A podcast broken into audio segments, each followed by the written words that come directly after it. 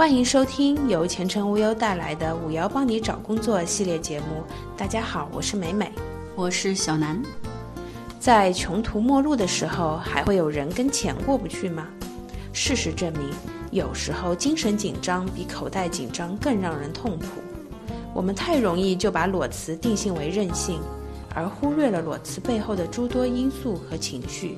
让我们跟着前程无忧最新发布的裸辞成本调查结果，一起来深度挖掘一下，哪些情况下裸辞是壮士断腕般的决断，哪些情况下的裸辞只是任性的逃避。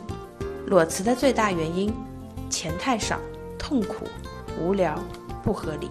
都说裸辞是一时冲动的产物，尤其容易发生在职场新人身上。然而，既然大家都已经是社会人了，焉能不知道生计之苦？为什么还要选择那么条断己后路的绝路呢？根据前程无忧的调查结果显示，裸辞的最大原因还是薪资太低。与其等死，不如刮骨疗伤，将自己逼上绝路，能将潜能最大化。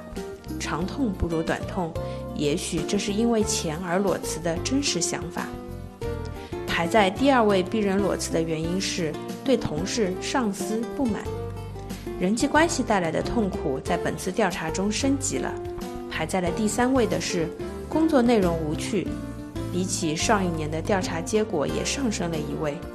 而去年排名第二的工作压力降到了第四位，紧随其后的是对公司制度不满。可见，让职场人义无反顾辞职的原因，并不是吃不起苦、承担不了压力，而是自我意识更重要。人际关系带来的紧绷感，工作本身带来的无聊感，公司制度的不合理，都让职场人痛苦到无法忍受。裸辞空白期，创业留学减少。家里蹲人数上升，不是每个人裸辞后就能马上接到工作 offer。对于大多数普普通通的职场人来说，裸辞后必然会产生一段或短或长的空白期，这也是在面试中无法回避的一大难题，甚至在简历筛选时就会被火眼金睛的 HR 识别出。那么，怎么能利用好这段时期，大大方方地面对面试官的质疑呢？找工作还是第一位的。毕竟裸辞是为了找到下一份更合乎自己理念、更适合自己的工作，缓和情绪、休整心情的旅游休假从第二位跌到了第三位。眼下排在第二位的是技能培训，职场人更焦虑也更现实了。而受到大环境的影响，表示裸辞后创业、留学的人群比例也在进一步减少，宅在家里的人群比例显著上升。裸辞后找工作。一线城市最艰难。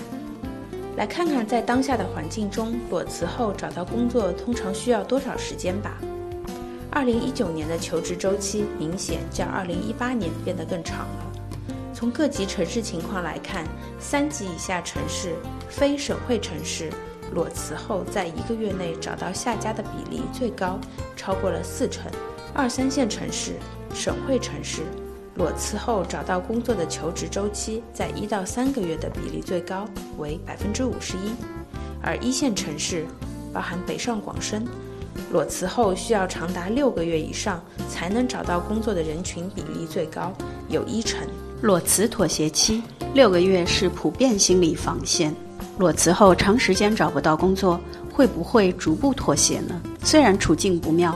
但现在的受访者更不愿意轻易就妥协了。有六成受访者一般在六个月之内找不到工作就会妥协，但过了六个月这个心理防线，不愿意妥协的人群比例反而比起去年来上升了。裸辞本来就是义无反顾的想跳出目前的环境，否则岂不是违背了裸辞的初衷，又陷入到下一个恶性循环中去了吗？来看看求职者在长时间找不到工作时，会在哪些方面做出让步。作息制度仍然是受访者最愿意退让的求职要素，但薪资福利从第二位退到了第三位。越是严苛，钱的重要性就越能体现出来，求职者也越不愿意在钱上妥协。眼下排在第二位的是公司规模性质，不管民企外企，不管大公司小公司，能给钱多的就是可以考虑的公司。即便是现实骨感到让人无法撑下去，想找一份过渡性工作，也请不要忘记促使你裸辞的缘由是什么。涉及到精神成本和金钱成本的大问题，还是得给自己制定出一些原则。来自前程无忧的建议是：一，有明确的目标，知道自己要什么和不要什么。无论是裸辞还是过度，都不是用来逃避的手段。想凭借过度的将就和试错来寻找目标的想法，更容易让人陷入困境，因为目标可能随着环境变化而不断的在改变。一时的过度，不小心就可能成为了永久的过度。二，掌握好时间节点，过度只能是暂时的，时间越长，越有可能失去原有的目标。三，不断修正自己的目标，目标要明确，但不是不可以改变。随着工作经验的充实和变化，需要把目标修整得更具体、更具操作性。本期节目到此结束，感谢收听，我们下期节目再见。